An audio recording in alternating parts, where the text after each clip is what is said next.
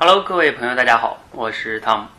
刚才呢，在这个玩了一个有趣的东西哈，怎么个有趣法呢？是这样的哈，我呢，在我这个 Tom 的成长圈儿这一个私密的分享圈里边呢，有一个成员呢问了我一个问题，这个问题是这样的，叫信息化时代如何快速有效的输入自己最关心的信息。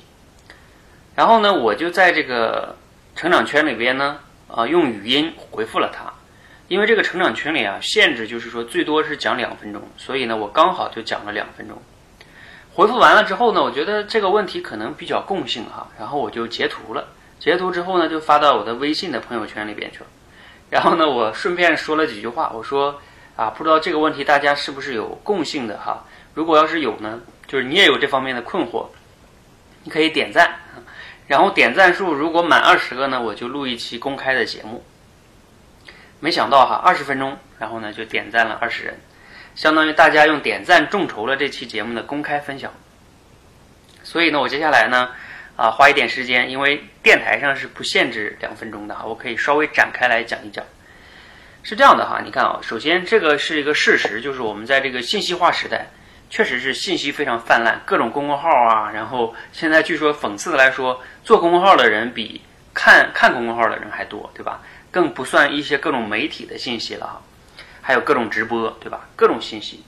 那我们怎么样能在这个快速的这种信息泛滥的时代，能有效的输入自己最关心的信息或者说知识呢？这是一个值得思考的话题。因为我自己也确实面临这个问题。我在得到上就订阅了好多的专栏，然后自己的公众号里边有哇那么多的东西。当然我置顶了一些啊，其他那些我就不怎么看了，偶尔会看一下。那谈这个问题呢，首先要谈一个心态方面的问题，就是，呃，因为你你想最快速的去获取所谓的最关心的信息，这就是心态上就有点就着急。这个心态首先你要自己稍微注意一下哈，要不要那么着急。然后我再谈两三个观点哈。第一个观点呢是这样的，就是因为信息很多，对吧？你看这个社会上各种各样的信息，所以说你就要去想的一个最关心的问题呢是什么呢？就是你最需要的是什么？因为信息多嘛，如果你想清楚自己最需要的，所以你才能找到什么是你最有用的。我可以给大家举个例子，就像我前天买了三本书，这三本书呢都是关于自信的。我为什么会买这三本书呢？其实是源自于，因为我做这个六十秒口才训练营啊，我发现好多的这个伙伴呢，他不能持续的行动去练习，为什么呢？因为他不自信，他总是担心自己录的不好啊，讲的不好被别人嘲笑。所以我就想到，可能自信、自信心的问题呢，是大家困扰大家行动的一个最重要的问题。所以我就想，那我研究研究怎么能帮大家提升自信。所以呢，我就去买了这方面的书。你看啊，那市面上有很多的书啊，也有很多好书，对吧？啊，各种文学的也好，各种经济学等等都有哈。那我为什么买这买了这个呢？因为我需要嘛，对吧？我想成为能解决这个问题的人，所以我买了这方面的书，对吧？所以你第一个要想明白你想要的是什么，你想成为一个什么样的人，然后你选择相应的对你有价值的信息，这是最靠谱的策略。否则你只是听，你看有好多同学总是说，啊，老师能不能给我推荐一本书啊？还有在网上找各种大咖推荐的书单。其实那些大咖推荐的书单不是说人家推荐的书不好，而是说他有的时候不一定符合你的需求。所以呢，你你看了也没用，很可能你买回去之后你也不会看。这是最大的问题啊，所以这是第一点，想清楚自己想要什么，想成为一个什么样的人，是解决这个问题的根本之道啊。第二点是什么呢？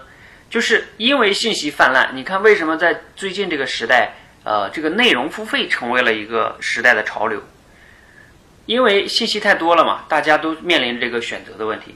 那选择不好选怎么办呢？用钱选择是最简单的，就是，呃，你付费了跟没付费的相对来说。质量会好一点，当然也不是说绝对就好，因为作者他收了你的钱，相对来说呢，他会更负责一些，他跟广告的模式是不一样的，对吧？这个我就不展开来讲了。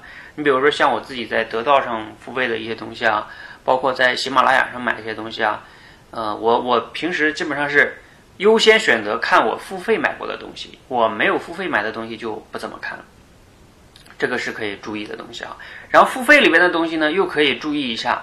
就是买那种比较系统类的东西，像我今天还买了一个得道上的这个，啊，就是那个薛兆丰讲的北大经济学那个课，因为我看了一下目录，那个老师他基本上是一个呃，把经济学很系统的讲了，这种系统的学习还是比较好的哈。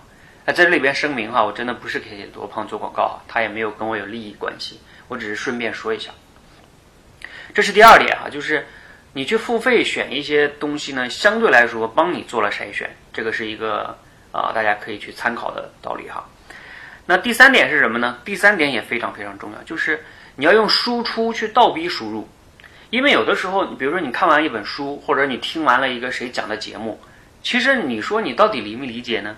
昨天还有一个小伙伴特别逗，也是我们训练营的，说啊，教练，我买的书从来不在里面画，哎，他问我做不做读书笔记，我说我就在书里画呀，我各种画，然后我碰到好书的话，我还会用思维导图把它整理出来，然后他说那我都不舍得画，我说你不舍得画有什么用呢？那书画烂了就画烂了呗，你起码回头再翻的时候，你还能看到你过去思考的旁边写的一些，就是你随笔啊，对吧？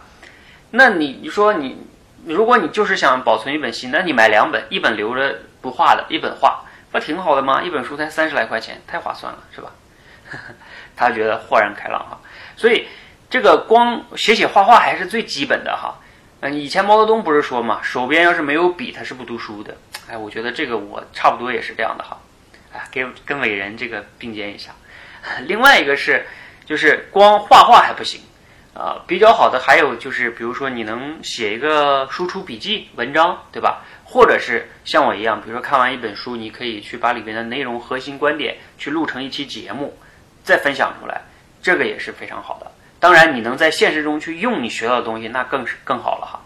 所以总结一下来说呢，在这个信息泛滥的时代，如何快速有效的输入最关心的信息呢？第一个，保持耐心啊，这是前提条件哈。然后第一个是什么呢？